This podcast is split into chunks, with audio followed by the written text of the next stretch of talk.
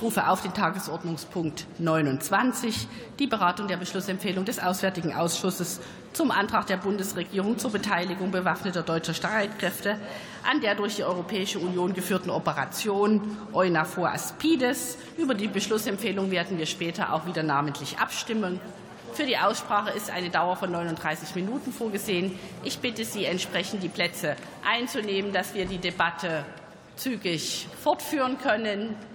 Diejenigen Abgeordneten, die der Debatte nicht folgen wollen, bitte ich, äh, den Plenarsaal zu verlassen.